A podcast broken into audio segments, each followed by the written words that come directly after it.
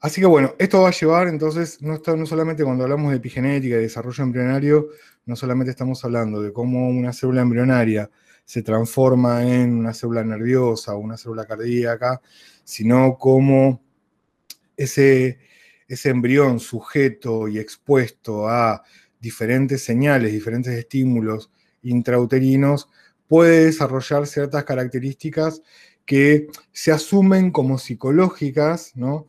Pero que esas características muchas veces pueden ser eh, características que están dadas por la exposición a ciertas señales de ese embrión eh, dentro del útero de su mamá. Y entonces esto nos va a dar una gran variabilidad en las personas en cuanto a su conducta y a su forma de, manifestarse, no solamente metabólicamente, sino también eh, psicológicamente y conductualmente. Bien, entonces, sí. Antes de, que sigas un toque, las señales que le daba a las, a las células madre para que se desarrollan, ¿de dónde venían? ¿De la notocorda y qué más? Bueno, no, pero vienen de diferentes lugares. Uno de los lugares principales es la notocorda, pero después muchas veces son las células que tenés a los, a, la vecindad, que mm, en esas células, dependiendo de la segmentación que tengan esos genes Hox, dependiendo del lugar en donde se ubiquen esos genes Hox y el, grupo de células al que pertenezcas, las células de tu vecindad también van a, van a enviar señales que te van a inhibir, si estás en el tórax, van a inhibir que formes este, un ojo, por ejemplo. ¿Sí? y que solamente eh, eh, produzcas estructuras que formen parte del tórax, para decirlo de una forma bruta, ¿no? y la, notocorda también va a enviar señales, que esas señales van a también este, estimular o inhibir la expresión de otros genes. Pero ahora lo vamos a ver justamente, no es solamente la notocorda, sino eh, las señales que vos tenés de tus células alrededor. Pensá, por ejemplo, en el ejemplo de la retina, de cómo una célula del neuroblasto, una célula de la zona occipital, que va a ser una célula que va que ya está decidido, que va a procesar imágenes. Esa célula emite un axón que recorre toda la cabeza, de punta a punta de la cabeza, y ese axón llega y se hace y se pone en contacto con un cono o con un bastón a través de una señal que emite el cono y el bastón, a través de un químico que emite la célula nerviosa que está en la retina. Y eso hace que ese axón viaje todo ese, ese trayecto hasta ese lugar. Entonces no es solamente la notocorda, son las células que van a tener, las señales pueden ser eh, autócrinas, parácrinas, incluso endócrinas, ¿sí? pueden ser a bastante distancia. Ese es un ejemplo. Pero bueno, la notocorda va a ser como la gran rectora de todo lo que tiene que ver con el arriba, abajo, derecha, izquierda, fundamentalmente. ¿sí? Este, en todo lo que tiene que ver con la lateralidad. Ya para cerrar el tema de la información genética, bueno, el ADN es un conjunto, va a conformar un conjunto de genes, ¿sí? y este, el conjunto de genes es lo que se llama genoma. Ese genoma es el que tiene el plano para fabricar a una persona, ¿sí? y ese plano va a estar dado por el código genético. El código genético no es otra cosa que una secuencia de nucleótidos, en general una secuencia de nucleótidos que se da en tripletes, ¿sí? tres nucleótidos este, juntos hablan de un, aminoácido, ¿sí? Y entonces yo puedo tener varios tripletes que hablen del mismo aminoácido, este, y dependiendo de los aminoácidos va a haber este, tripletes de, muchas combinaciones de nucleótidos, y algunos aminoácidos van a tener un triplete solamente o dos, este, e incluso cuando hablo de proteínas, yo estoy hablando de, bueno, nada, de esa secuencia de aminoácidos que va a estar va a estar dada esa secuencia en particular a través de cómo se están estructurando esta secuencia de nucleótidos, ¿sí? cómo, cómo se están leyendo. Entonces, si conozco la secuencia del ADN, voy a poder saber la secuencia del ARN, porque el ADN de lo que está hablando es de estos tripletes que son duplicados por el ARN. Si el ARN es la única molécula que puede viajar desde el núcleo hacia el citoplasma. Y entonces, el ARN, salvo porque tiene uracilo, en vez de guanina, era, eh, porque tiene uracilo, es idéntico. Y entonces el ARN me, está, va a estar hablando de la información del ADN, la va a estar duplicando. ¿sí? ¿Acá puedo tener errores? Sí puedo tener errores. ¿Puedo tener mutaciones y puedo tener errores en biológicos? Sí puedo tener errores en biológicos, ya acá. ¿Sí? No solamente en la lectura y la formación del ARN, sino en el ensamblaje del ARN puede haber errores. Eh, y el, ARN es un, material genético que eh, tiene poca capacidad de reparación. El ADN tiene un montón de, sistemas ¿sí? de lectura y de contralectura que están viendo errores permanentemente. ¿sí? Los errores de la transcripción, primero se produce la, lectura, la transcripción, la duplicación, y después se vuelve otra vez a, ver por varios, por varios mecanismos, se vuelve a releer esa información y se corrigen errores. Este, y hay este, varias correcciones de errores, hay varias capas redundantes, incluso de corrección de errores en la duplicación del ADN. El ARN prácticamente no tiene sistemas de, corrección de errores. Entonces, la mayor parte de las mutaciones se van a producir por la lectura del ARN. Este, lo que nos va a dar la variabilidad genética que hace que haya personas que tienen ojos azules y otros que tengan ojos verdes, que en algún momento hayan aparecido los genes para el color azul de los ojos, o el pelo rubio, o mm, el dedo medio más largo de la mano.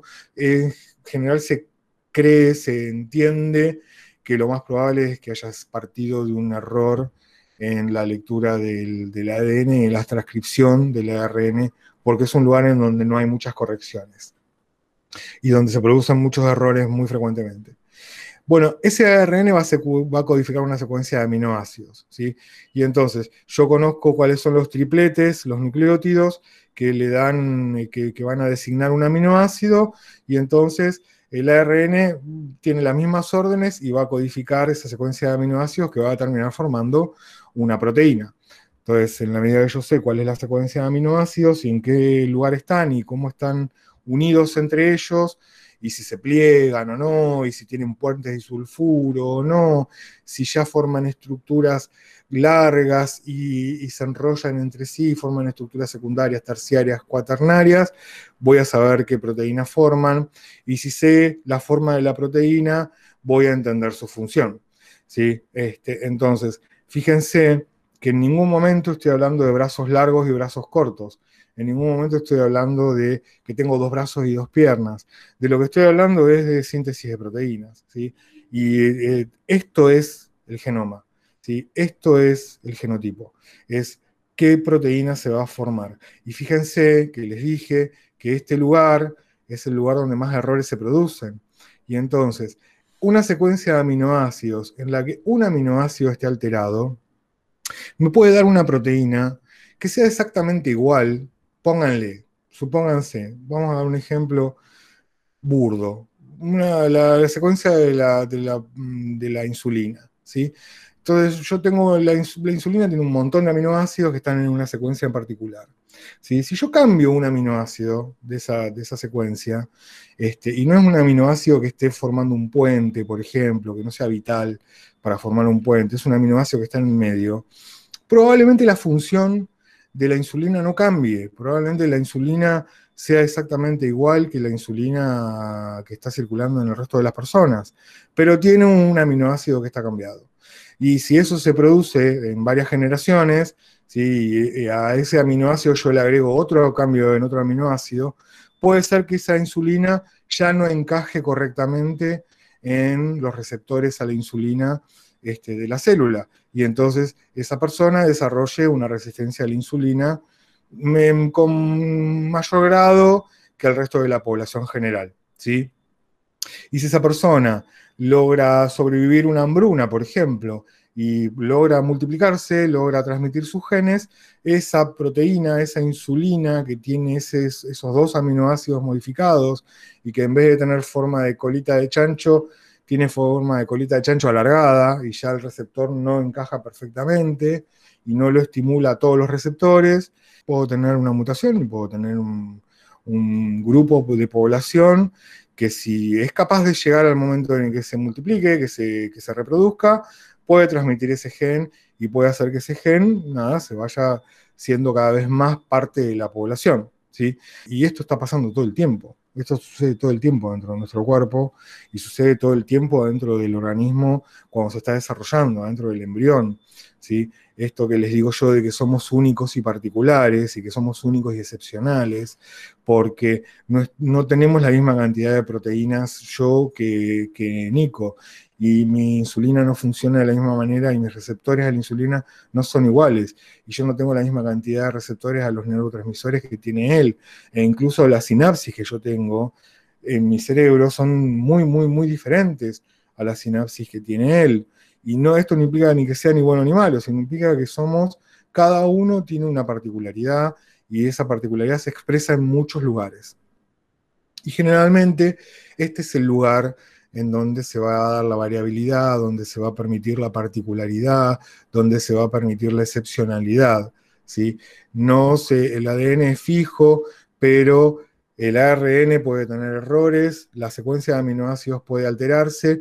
Muchas veces, en el 90% de los casos, esa secuencia de aminoácidos alterada no afecta para nada a la proteína, no afecta para nada a la función, no afecta para nada al metabolismo, pero a veces puede pasar que se produzca una modificación, muchas veces leve, y si esa modificación es capaz de transmitirse a las siguientes generaciones, puede hacerse fija y puede ser una característica fenotípica que se establezca en una población determinada.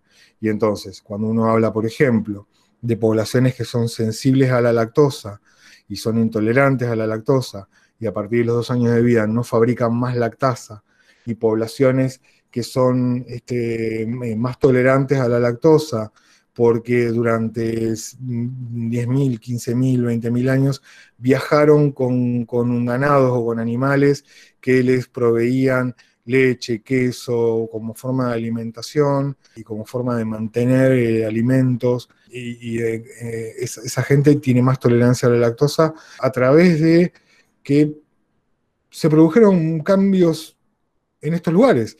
¿No? Uno en general genéticamente tiene que dejar de fabricar lactasa cuando llega a los 18 meses, 2 años de vida. Ahí debería desactivarse la formación de lactasa, porque para todo mamífero del planeta, este, la lactosa deja de ser un, tema principal en la alimentación cuando uno deja de mamar. ¿sí? Eh, a partir de ese momento la alimentación es mucho más variada y la lactosa es prácticamente nula en la alimentación que tienen la mayor parte de los mamíferos, los animales.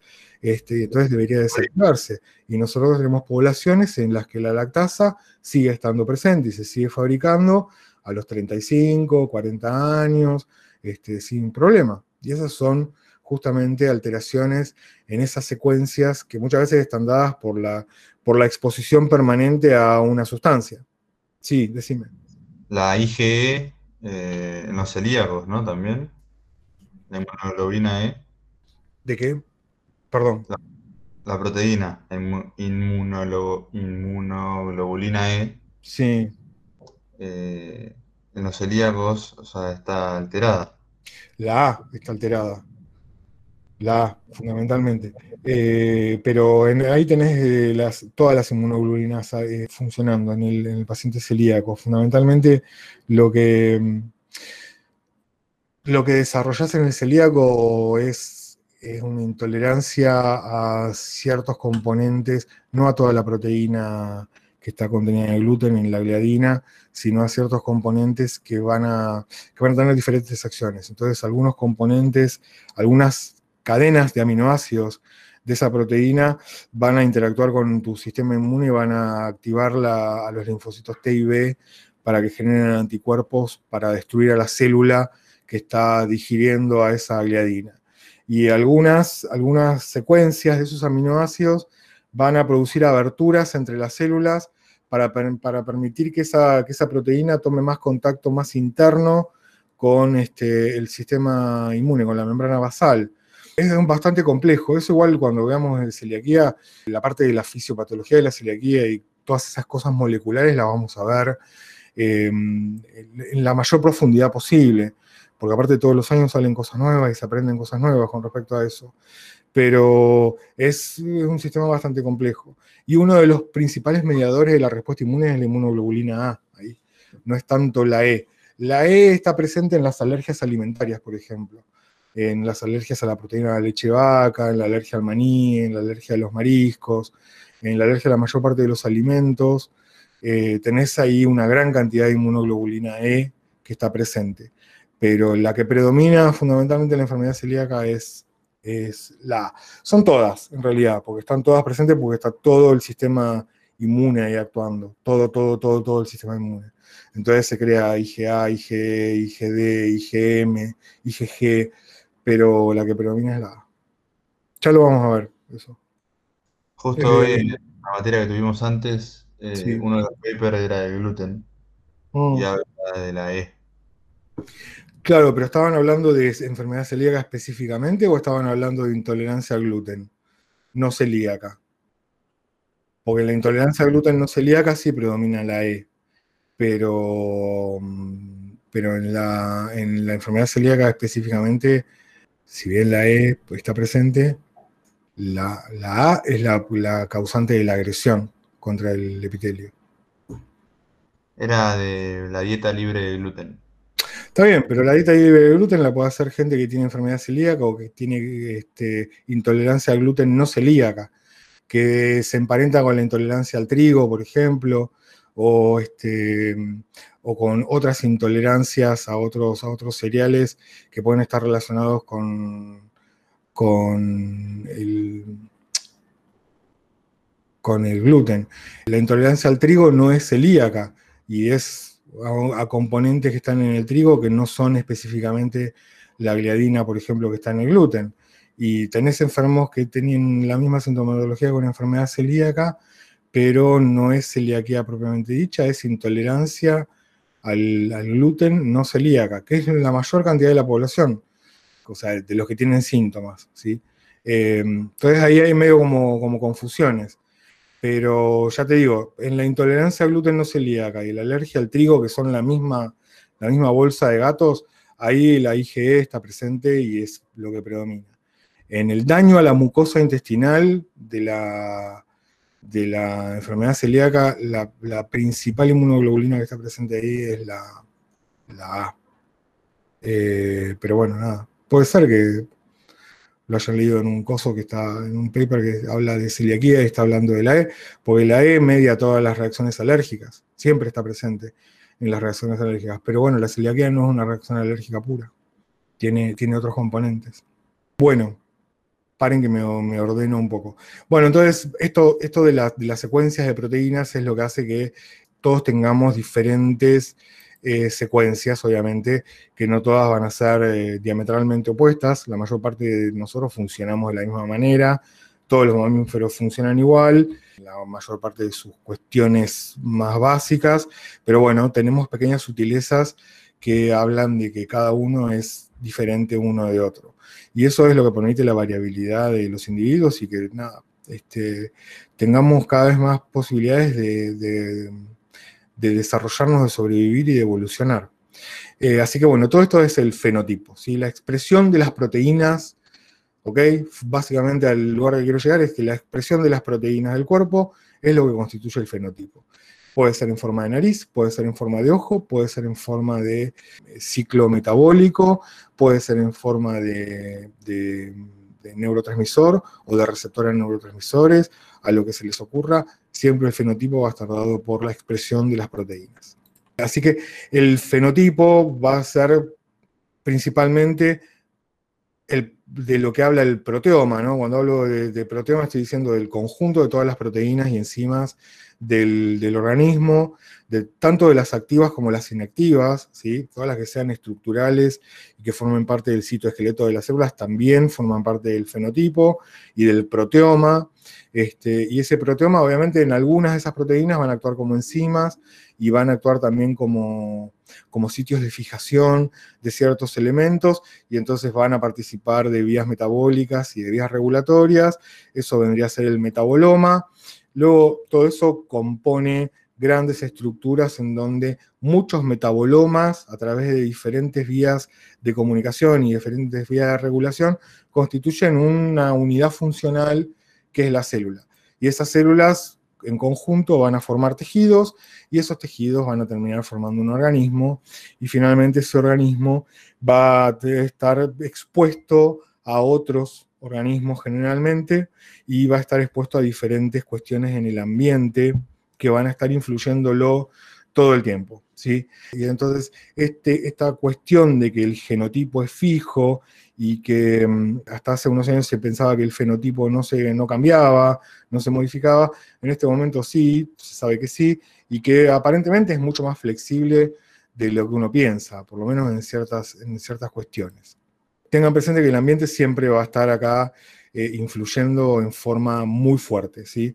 Y otra vez, es, cuando hablo de ambiente o hablo de medio, estoy hablando de lo que pasa dentro de la célula, lo que pasa en el líquido intersticial, lo que pasa en el embrión, lo que pasa en el líquido de la bolsa amniótica, lo que pasa en la sangre de la madre, lo que pasa en la vida de la madre, lo que pasa en el ambiente donde está la madre, en el ecosistema en el que está la madre, que va a determinar los nutrientes que tenga o las enfermedades que haya o lo que fuere, eh, y esté mm, haciendo todo esto de ir aumentando, generalizando, ¿sí? porque todo tiene, tiene impacto sobre el desarrollo de ese chico.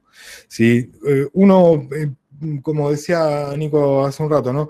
Este, tenemos esta cosa de que somos descendientes de Gengis Khan y que Gengis Khan es alérgico a algo, y yo les conté que el neandertal aparentemente es el que nos dona el gen este, o los genes que favorecen la aparición de diabetes mellitus tipo 2, y de síndrome metabólico, aparentemente, ¿no? Parecería como que es un gen como, como medio, medio raro en la secuencia de aminoácidos, es un gen más del grupo de los que se reconocen como neandertal, y eh, uno dice, bueno, pero ¿cómo esos genes son capaces, son capaces de sobrevivir generación tras generación, porque en realidad la herencia, ¿sí? si yo empiezo por acá, o, que tengo este, esta mamá que tiene estos dos alelos, este papá que tiene estos dos alelos, ¿sí? y estos dos dan a este hijo, que fíjense que ya esos alelos no son iguales. Lo mismo que este hijo, ¿sí? en donde acá la combinación de los alelos del padre y de la madre pueden ser más verde en un lado o más azul en el otro, o más amarillo podría haber salido, ¿sí? Y estas dos personas con estas características particulares, ¿sí? van a tener hijos también en donde la expresión, fíjense que acá tienen dos hijos, la expresión de esos genes pueden variar muchísimo de uno a otro. ¿sí? Y obviamente esto in eternum.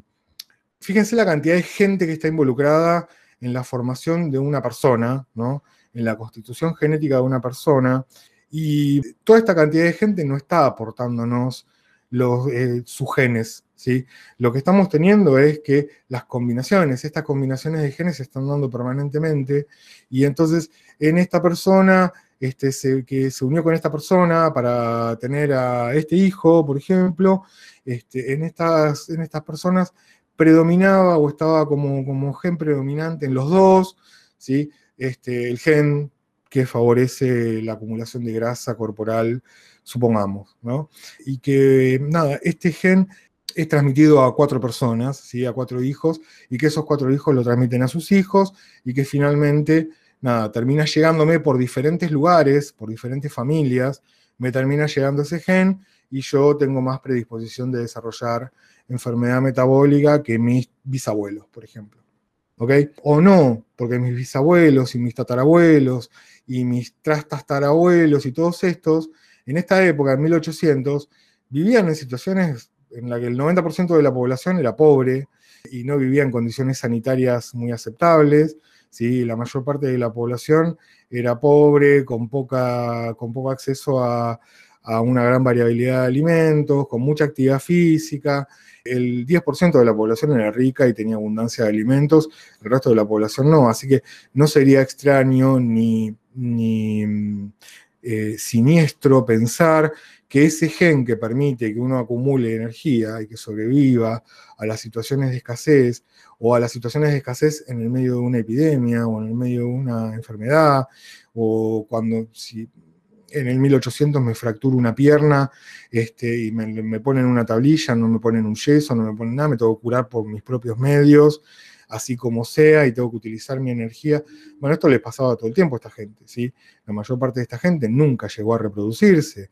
Nosotros tenemos la suerte de, existir porque hubo gente que llegó a la edad, a los 15, 16 años, en la que pudo transmitir sus genes y siempre dentro de un contexto en el que la mayoría de nosotros descendemos de personas o de pueblos en donde, nada, no éramos los, los descendientes de reyes, este, en donde la abundancia estaba presente.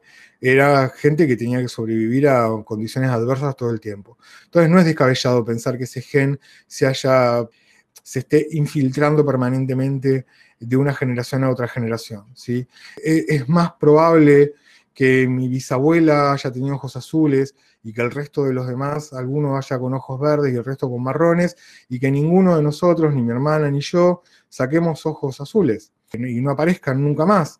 O pueden aparecer en los hijos de mi hermana, por ejemplo, que una de ellas tenga ojos azules y sea rubia como mi bisabuela. Pero es bastante errático el tema de ese tipo de genes cuando no están relacionados con la supervivencia inmediata. ¿sí?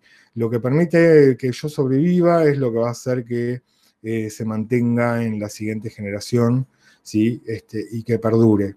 Obviamente, dependiendo de los cánones de belleza, este, va a haber genes que van a predominar más en cierta época que en otros, eh, como el color de ojos, por ejemplo. Em, que aparentemente fue una mutación en una sola persona en el norte de Europa y que esa sola persona de ojos azules, este, por esa característica que le permitió reproducirse con más facilidad, por, porque era una rareza, y a todos sus descendientes les permitió reproducirse con más facilidad, porque era una rareza, y no era una rareza fea, no era una deformidad, este, les permitió que a partir de un solo antecesor, ahora hay un montón de gente con ojos azules, todos descienden de la misma persona. Este, y todos tienen el mismo gen de esa misma persona que fue exitosa para reproducirse gracias a ese alelo, gracias a ese gen. Así que esta variabilidad se va a presentar permanentemente, algunos genes van a, van a persistir y otros van a ir modificándose y algunos, los que no tienen una función directa en la supervivencia, pueden tender a desaparecer. ¿sí? Acá vuelvo al ejemplo de los ratones agouti, ya el otro día lo habíamos hablado. Este, acerca de un cambio en la, en la alimentación puede producir cambios en el fenotipo completo y que esos cambios fenotípicos se puedan transmitir a las siguientes generaciones. Se relaciona la epigenética con un montón de cosas, ¿sí? Ya di un, montón de ejemplos que tienen que ver con la obesidad, con el síndrome metabólico, con la diabetes tipo 2, pero también la epigenética y el contexto en el que uno se desarrolla durante los primeros mil días ese contexto va a determinar también la mayor aparición de probabilidad de cáncer, de depresión, de alergias a ciertos alimentos, de enfermedades autoinmunes, o sea, de enfermedades que sean del cuerpo contra el cuerpo mismo, como por ejemplo la enfermedad celíaca o la diabetes tipo 1, que es una enfermedad autoinmune, este, el hecho de que yo tenga menos telómeros y que por ahí padezca una muerte prematura porque mis arterias envejecen más rápidamente, se tapan de colesterol este, y tengo un infarto a los 35, 40 años. Eh, se están involucrando cuestiones incluso como el trastorno de déficit de atención e hiperactividad, como parte del desarrollo de, esos niños con, eh, desde autismo hasta el chico con trastorno de déficit de atención. ¿sí? Este, aparentemente también ciertas circunstancias maternas pueden favorecer el desarrollo de hipocampos, ¿sí? que tengan mayor cantidad de neuronas dedicadas al, hipocampo o mayor cantidad de sinapsis en el hipocampo. Y el hipocampo es una de las regiones del cerebro que está permanentemente tratando de localizar las cosas novedosas, y los chicos con trastorno por déficit de atención tienen eso, déficit de atención. Son incapaces de concentrarse en una sola cosa, este, son chicos que están dispersos permanentemente y aparentemente en los estudios que se están haciendo, que no son concluyentes, pero bueno, es una hipótesis de trabajo, que los hipocampos de, algunos nenes con TDA son más grandes. ¿sí? Tienen más, más población neuronal, tienen más densidad de neuronas. Y entonces esos chicos tienen mucha más propensión a estar desatentos y estar atentos a cualquier cosa, porque todo es como que le llama la atención. También puede haber malformaciones, y esas malformaciones, por efecto de lo que como, de lo que tomo, o de lo que, o de las, incluso de las hormonas que están adentro de mi, de mi organismo, esas malformaciones pueden ser malformaciones que sean inhabilitantes, ¿sí? que, por ejemplo, tengo un brazo más chico que el otro, o que me falte una mano, este, o pueden ser malformaciones que sean funcionales. ¿sí? Este, cuando uno habla de malformaciones, no solamente está hablando de un, lo visible, de un brazo o una pierna, sino muchas veces también de cuestiones en las que el corazón no transmite correctamente el impulso nervioso o no se formó correctamente el sistema cardionector, este, y todos esos efectos o todas esas cuestiones, algunas son genéticas y algunas son epigenéticas. Este, el exceso de insulina en la madre eh, durante el embarazo hace que los bebés nazcan macrosómicos, no nacen gordos, nacen con un mayor número celular. ¿sí? Su cantidad de mitosis durante el embarazo ante la presencia de la insulina, que es un factor de crecimiento, es una hormona de crecimiento para el, para el feto, la mayor cantidad de insulina circulante en la madre diabética hace que ese bebé tenga más mitosis y más número de células y sean bebés que nacen con 7, 8 kilos de peso y son gigantescos, ¿no? vuelvo a repetir, no están gordos, son enormes, ¿sí? Y eso es una, es una alteración en el desarrollo, es una alteración en la formación que está dada por un exceso de una hormona en particular, que en ese caso es la insulina. Y no necesariamente un chico deformado, pero es un chico que se puede morir en las primeras horas de vida porque es un chico que en donde la glucemia le va a bajar rapidísimo, ¿sí? porque estuvo acostumbrado a estar bañado por, glucosa durante todo el embarazo eh, con esa mamá. Bien, entonces, dentro de los factores de crecimiento, de estas señales... Todo eso igual lo, vamos a ver después en, fisiopatología. Sí, sí, sí, sí. todo lo que tenga que ver con el embarazo y, la diabetes del embarazo y los niños macrosómicos. Bueno, ahora lo vamos a ver también en, en teratogénesis, ahora este cuatrimestre, y en fisiopato diabetes son tres semanas de, clase. Bueno, estas, estas, factores de crecimiento son las famosas señales, ¿sí? Que esas señales pueden ser, fíjense que pueden ser bastante variadas, pueden ser moléculas que están en la matriz extracelular, ¿no? Y entonces, en la matriz extracelular, que vendría a ser el intersticio, básicamente, el intersticio más cercano a la célula, este, esa matriz extracelular, en ese lugar puede haber proteínas que indiquen la dirección en la que se van a colocar ciertas células, ¿sí? o que estén predispuestas de tal manera que otra proteína se enganche con ella y que entre las dos formen ya un cúmulo de células que a través de otras señales se van a diferenciar y van a terminar transformándose en un corazón, por ejemplo. ¿sí? Va a empezar por la unión entre dos proteínas ¿sí? que están en la superficie de la célula, en lo que vendría a ser la matriz extracelular. O pueden ser otras proteínas que guíen la dirección en la que se van a colocar ciertas células para terminar formando un tejido. ¿sí? También pueden ser sustancias o moléculas de reconocimiento celular. ¿okay? Esto de yo soy una neurona ¿sí? Este, y vos sos un bastón, y el bastón está produciendo una señal de reconocimiento celular que a mí, que ya, me, ya, ya estoy programado para hacer una célula que va a conectarse con los bastones, ¿sí? esa sustancia de reconocimiento celular la reconozco y voy para allá. Y voy a extender un citoesqueleto, bla, bla, bla, voy a ensamblar proteínas, proteínas, proteínas, proteínas para formar el citoesqueleto que me va a llevar el axón hasta allá y que me conecte con esa señal de reconocimiento que está surgiendo de, ese, de, esa célula, de ese bastón. Eh, o las señales que están alrededor mío, ¿sí? señales en donde yo tengo un cúmulo de células que se están transformando en páncreas, por ejemplo. ¿Sí? Y este, pegado ahí tengo otro cúmulo de células que se están transformando en este, células adiposas. Entre este grupo y este grupo hay señales que, le, que, a esta le dicen no te transformes en páncreas y a esta le dicen no te transformes en señales en, tejido adiposo. ¿sí?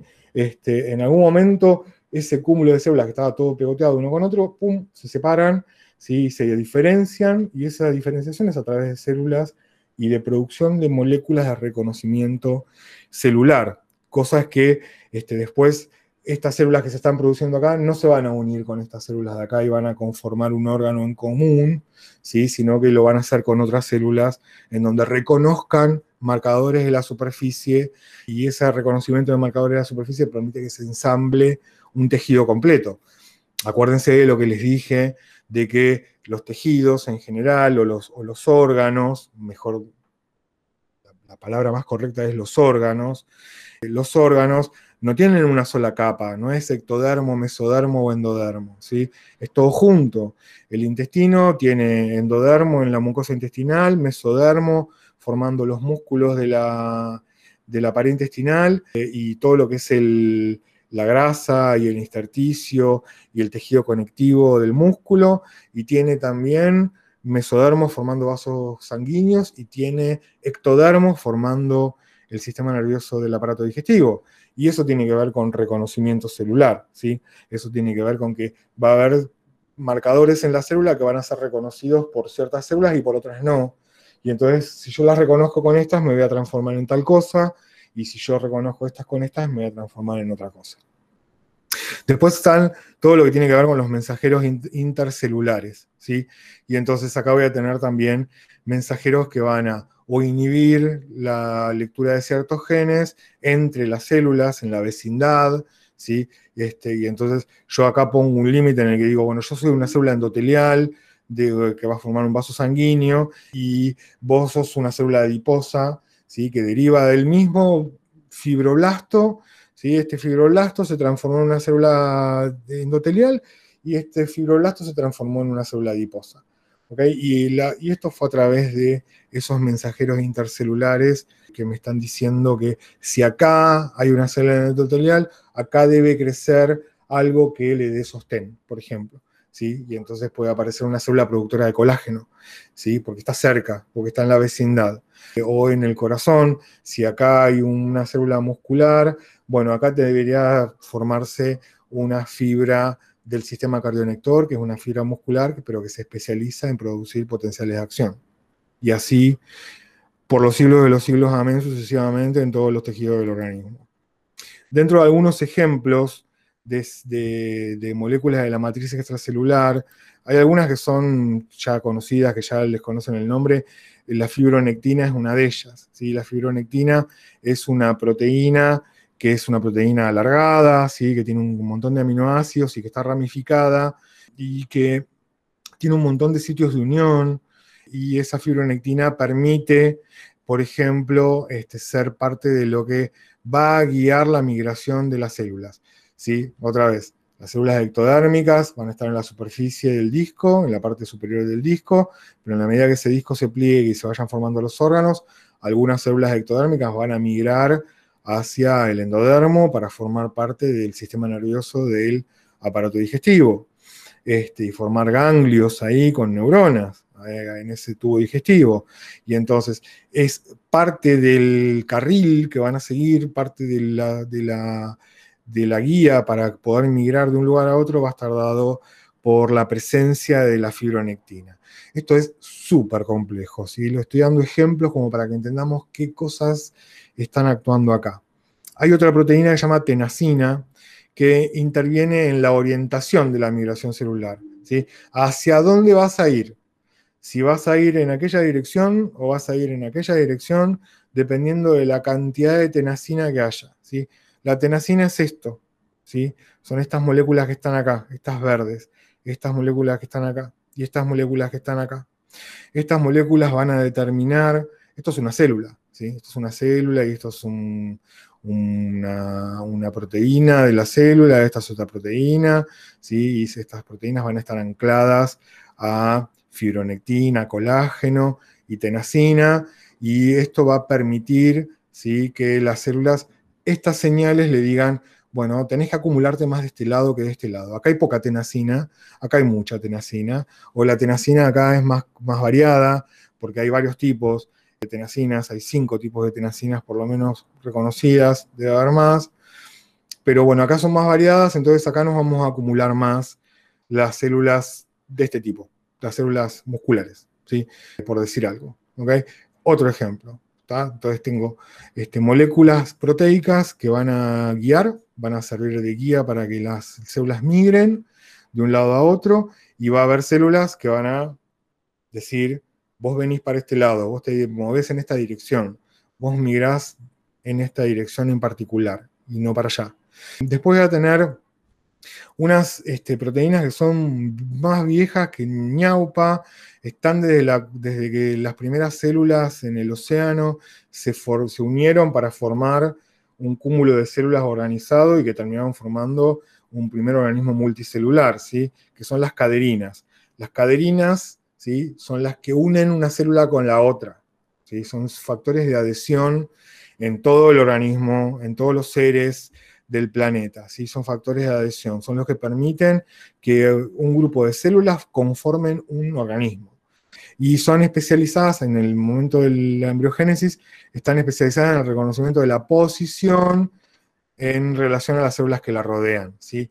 Y entonces las cadeninas van a tender a formar cúmulos de células que van a tender a formar tejidos. ¿sí? Nosotras somos células musculares del bronquio y ustedes son células cartilaginosas del bronquio, y ustedes son células nerviosas, y ustedes son células glandulares. Si Todas estamos adheridas por esas caderinas y estamos repelidas por proteínas que están presentes en la superficie de, ese grupo de células y que le están diciendo a las, a las del otro grupo de células, mm, nosotros somos distintas de ustedes, no somos del mismo grupo.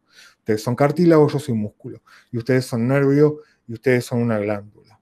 ¿sí? Esas caderinas están formando, bueno, esto es una célula y esto es otra célula, y esas caderinas forman uniones muy estrechas entre célula y célula, y es lo que permite la adhesión y la coherencia en los tejidos que van a terminar conformando a un organismo vivo, ¿sí?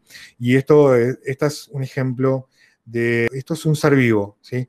Esto que parece una piedra, en realidad son grupos de, bacterias que están unidas todas por caderinas. ¿sí? Este, esto está desde hace millones de años. Se llaman estromatolitos. Y los estromatolitos, que no son coral, pero muchas veces están cerca de los lugares donde hay corales, los estromatolitos son acúmulos de bacterias. Todo esto es bacteria, bacteria, bacteria, bacteria. Y están unidas todas por esto, que fue lo que permitió que existiera la vida compleja en la Tierra. Este, más allá de que las células eucariotas ya permitieron la vida compleja, el hecho de que se pudieran unir esas células complejas y unir tan firmemente, ¿sí? para formar un gran cúmulo de células, es lo que permitió que existieran los organismos luego. Fíjense cuando hablábamos de la, multiplicación dentro del mismo volumen, ¿sí? Esto no es, no es ya la fase de mórula, es como que la fase de mórula la puedo ver en un, en un segmento, ahí es mórula, ya después es una cosa mucho más compleja. ¿sí? Pero fíjense la velocidad, esto más o menos está en, tiempo real. ¿eh? Este, es una célula de renacuajo, no es un ser humano, es un renacuajo, pero fíjense cómo se multiplica a la velocidad que se multiplica. ¿sí? Bien, acá va a haber factores que algunos ya los vimos en algún momento, que son factores que están relacionados con la insulina. ¿sí? los IGF-1 y 2. El IGF-1 era un factor de crecimiento derivado de la insulina que actuaba en los órganos en donde la, hormona de crecimiento no actuaba. Acuérdense que la hormona de crecimiento actuaba en el cartílago, en el hueso, en el músculo y en el tejido adiposo. Me parece, ¿no? ¿Sí? Sí. Yeah. En todos los demás tejidos no, actuaba la, hormona de crecimiento, sino que actuaba la IGF-1, que se sintetizaba en el hígado ante la presencia de insulina y ante la presencia de hormona de crecimiento. Y era la responsable de la mitosis y el crecimiento de las células en seres humanos. ¿sí? Pero en el embrión y en el cáncer, en, esas dos circunstancias, en las células cancerosas y en las células embrionarias, la que predomina es la IGF-2, que es también una proteína que funciona como hormona de crecimiento y hormona que induce la mitosis y la hiperplasia celular, el, aumento en la división de las células y el aumento en el tamaño de las células. La hormona de crecimiento no actúa sobre los niños hasta los, el mes y medio de vida, más o menos, dos meses de vida, después de nacer, después de salir de la panza de la madre, empieza a actuar la hormona de crecimiento. Hasta ese momento, la hormona de crecimiento es la IGF, que está relacionada con la insulina materna y se secreta en presencia de la insulina materna. Cuanto más insulina materna haya, más IGF hay, y por eso los bebés salen grandotes, en la diabetes materna, y bla, bla, bla, bla, bla. Bueno, ahí estamos viendo lo mismo otra vez. Fíjense la velocidad en la que se fabrican células y núcleos, ¿sí? Para ir formando esa masa. Volvemos al principio, ¿sí? Tenemos este, disco germinativo trilaminar con el epiblasto y el hipoblasto, que en la medida que se forma la línea primitiva y de ahí van migrando células para ocupar la capa intermedia, esto ya pasa a formar o a llamarse ectodermo, mesodermo y endodermo. Y esta sería lo, que vendría a formar el disco germinativo trilaminar. Si uno lo ve cortándolo a la masa de células, la corta así, la mira como si fuese un sándwich de miga, lo que va a ver es el ectodermo en, una de las capas, el mesodermo en el medio, el endodermo, que es un gran cúmulo de células formando una gran cavidad, que esa gran cavidad está llena de albúmina, va a formar el saco vitelino, y en el medio está la notocorda. Y fíjense que la notocorda es, como les dije, la que va a determinar qué es arriba, qué es abajo, y qué es a la derecha y qué es a la izquierda. Está justo en este lugar, ¿sí?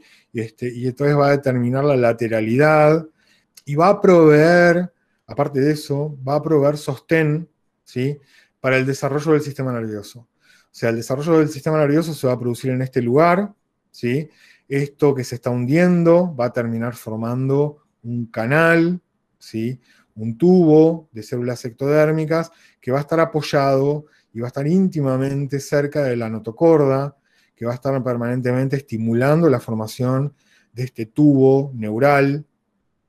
Este, y este tubo neural va a crecer pegado a esta notocorda, que luego esta notocorda se va a empezar a transformar en cartílago intervertebral y este mesodermo que está acá va a terminar transformándose en una vértebra, ¿sí? que se va a ir colocando en el medio de la notocorda y van a terminar rodeando a el sistema nervioso, formando la columna vertebral con la médula en su interior. ¿sí? Y si uno lo ve esto em, en las diferentes fases, vemos que se va plegando ese disco, van formándose esos pliegues, ¿sí? Y esos pliegues van juntándose en la línea media, van formando un tubo. ¿sí? Este tubo se llama tubo neural. Uy, perdón. Ese tubo se llama tubo neural. ¿sí? Acá está lo que vendría a ser la boca o la cola. ¿sí? Acá estaría el endodermo por el interior. Y acá se ven acumulaciones de mesodermo que son somitas. Las somitas van a dar lugar a los brazos, a las piernas, a las vértebras, a las costillas y los músculos intervertebrales, a la cadera, todo lo que sean prolongaciones del cuerpo, hueso y articulaciones van a emerger de acá, de las somitas. ¿sí? Y finalmente, unas horas después, tengo esta estructura, que esta estructura es eh, básicamente todo esto es ectodermo por fuera, por ahí adentro está el endodermo, como una especie de, canal en el medio, y acá también se está formando un tubo, que es el tubo neural, el que va a dar lugar al futuro cerebro. Entonces, más o menos yo lo que terminaría viendo es esto, ¿no? Endodermo, mesodermo y ectodermo, muy a lo bestia, ¿sí? Y las somitas que van a estar emergiendo ahí. Y yo les había dicho el otro día que las somitas tenían tres partes, ¿sí? Una que iba a formar hueso y cartílago, otra que iba a formar músculo y otra que iba a terminar formando la epidermis, ¿sí? Y entonces estas, estos segmentos de la somita van a diferenciarse en brazos, piernas, costillas, eh, huesos de la cadera, eh, músculos del abdomen, etcétera, etcétera. ¿sí? Esto más, más, o menos sería todo el periodo de gastrulación desde el disco germinativo bilaminar hasta la formación de este, ahí está la notocorda, de este embrión primitivo, que este embrión primitivo, como les dije hace un rato, tenía que nutrirse y tenía que transportar los nutrientes. Y entonces la nutrición iba a venir por el lado del saco vitelino y la cantidad de albúmina que estaba ahí en el saco vitelino y que el transporte de nutrientes se tendría que establecer lo más rápido posible, porque esto es algo que está creciendo muy rápidamente y se está complejizando cada vez más. Así que lo primero que va a emerger en este, en este tubo, lo primero que vamos a ver es que empieza como a aparecer un buche, ¿sí? se empiezan a acumular muchas células, muchas células, muchas células en una dirección hacia afuera y van a formar como una especie de buche en el embrión, que esto va a ser lo que se llama el asa, cardíaca. ¿sí? El asa cardíaca es el futuro, perdón, es el futuro corazón y se está por formando por fuera del embrión. Es tan grande esa cavidad, es tan grande esa cantidad de células que van a terminar formando músculos, sangre, vasos sanguíneos y todo lo demás, que se tiene que formar afuera de, todo el grupo este de células este, que van a conformar el embrión. Bien, en cuanto al control de crecimiento, les dije que era, estaba dado por la notocorda en un principio, y en la medida que se va formando el sistema nervioso, el sistema nervioso va a ser el que va a dar señales para la formación del resto del organismo. ¿sí? En un primer momento, la notocorda es la que decide qué es lo que va a la derecha, qué es lo que va a la izquierda, qué es lo que está arriba, qué es lo que está abajo, y en la medida que me voy alejando de la notocorda y voy recibiendo menos señales de la notocorda, químicas, mm, me voy fragmentando cada vez más. ¿sí? Se van fragmentando mis miembros cada vez más porque reciben menos señales inhibitorias y entonces se producen más divisiones de, y más segmentos en mi cuerpo. Pero una vez que, que, se empieza a formar el sistema nervioso y ya ese sistema nervioso empieza a tener actividad nerviosa, empieza a producir potenciales de acción, esos potenciales de acción que se producen van a, cumplir la ley de Hebb. No sé si se acuerdan la ley de Hebb. ¿Cuál era la ley de Hebb? No, yo no me acuerdo. La ley de Hebb dice que dos neuronas que disparan juntas se mantienen juntas. ¿sí? ¿Sí? Los circuitos hebbianos se basan en eso. Yo tengo dos neuronas liberando, produciendo potencial de acción rítmicamente, ¿sí? y cuanto más rítmicamente y más cerca estén, más van a tender a acercarse y a formar uniones. Y cuanto más se produzca esas descargas de potenciales de acción y se mantengan en el tiempo unidas, más fuertes van a ser esas uniones. O sea que más sinapsis va a ser una neurona con la otra. Esa es la ley de Hebb. ¿sí? Eso es lo que permite que se formen circuitos cerebrales. Eso es lo que permite que se formen núcleos cerebrales. Eso es lo que permite que uno aprenda a andar en bicicleta, por ejemplo. En la medida que dos neuronas disparan juntas, se van acercando, van formando cada vez más sinapsis y finalmente yo termino teniendo un montón de neuronas dedicadas a andar en bicicleta en diferentes lugares del cerebro, pero todas están interconectadas formando un circuito cerebral. ¿Sí? El circuito de andar en bicicleta, básicamente. Y entonces los primeros días me, tropiezo, me caigo, se me traban los pies y que yo, a la semana estoy andando en bicicleta prácticamente sin pensar. Y puedo dejar de andar en bicicleta durante 3, 4, 5, 10 años y algunas neuronas, porque la ley de Hebb también dice que en la medida que dejamos de interactuar, esas neuronas dejan de interactuar unas con otras, este, dejan de estar conectadas, se van alejando, van perdiendo conexiones y finalmente ocurre el olvido. En algunas cosas. Como por ejemplo en fisiología humana, que hablamos mucho de la ley de Hebb con Agustina, y como ustedes no lo repitieron y no lo repitieron y no formaron mm, este, relaciones a largo plazo en sus neuronas, se fueron alejando esas neuronas y ocurrió el olvido. ¿sí? Cuando uno anda mucho en bicicleta, y anda muchos años en bicicleta y eh, después deja de andar en bicicleta, pero sigue pensando en andar en bicicleta porque me acuerdo de mi niñez y ahora vivo en un departamento, en un edificio y tengo auto y no ando en bicicleta, que yo, pero dentro de 20 años agarro una bicicleta un día que me quiero hacer el cancherito, el pendejo, y me subo a una bicicleta y las primeras 2, 3 horas andaré medio chongo, ahí mm, medio que no coordino, pero a la hora, hora y media de haberme subido a la, bicicleta estoy andando como cuando tenía 15 años. ¿sí? Porque esas neuronas que formaban ese, esa, estructura, ¿sí? ese circuito neuronal que se dedicó a andar en bicicleta durante muchos años y que yo lo seguí manteniendo, aunque sea con la memoria, aunque sea con el recordar, con la evocación, no se terminó de perder del todo. Y es más, cuando empecé a andar en bicicleta de vuelta, inmediatamente las neuronas volvieron otra vez a conectar, ¿sí? Y me dieron la oportunidad de que en cuatro o cinco horas de estar tratando, o al día siguiente, ¿sí? Este, se volviera a formar una, una, red que me permitiera andar en bicicleta coordinadamente y sin pensar. ¿sí? Esa es la ley de Hebb, eso funciona desde el mismo momento en que se forma la primera neurona en el embrión. ¿sí? Y esas señales, esos impulsos que se generan en esas neuronas son tan importantes y son tan intensos porque son descargas eléctricas y son descargas eléctricas en las que no hay mielina, ¿ok? Este, la mielina se empieza a formar este, desde el momento del nacimiento hasta, o un poquito antes del nacimiento, hasta el año de vida, año y medio de vida, ¿sí? En ese momento se produce la mielina. Eh, los bebés son desmielinizados completamente, por eso son tan torpes, porque no tienen mielina y entonces las, las señales que van por los nervios no tienen coordinación, ¿sí? se pierde la señal en el camino.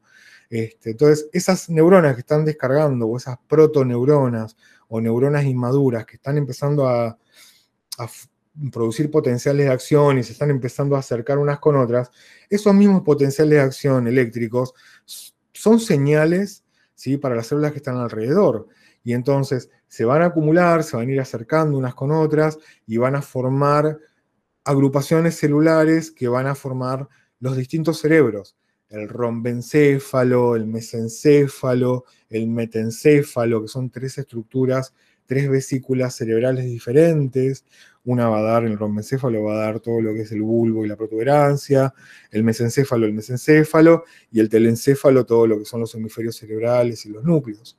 Y son estructuras distintas que se van formando por acumulación de esas protoneuronas que llaman neuroblastos, ¿sí? y que primero van a formar un tubito. ¿sí?